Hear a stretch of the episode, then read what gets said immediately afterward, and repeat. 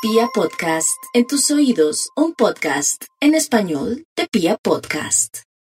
Para los Virgos su prioridad, la casa, el hogar y la familia, todo apunta a que estén allí prestos para eh, atender todo aquello pertinente a sus seres queridos. Es normal escuchar de labios de los Virgos palabras como eh, voy a arreglar mi casa, voy a hacer el pesebre, voy a ponerla linda. Bueno, es como si tuvieran esa magia por ahora. Deben ser muy cuidadosos con los viajes y los desplazamientos hacia otras localidades, dado que los niveles de accidentalidad aumentan en forma significativa. La prudencia al manejar y la cautela sobre eso debe ser la clave.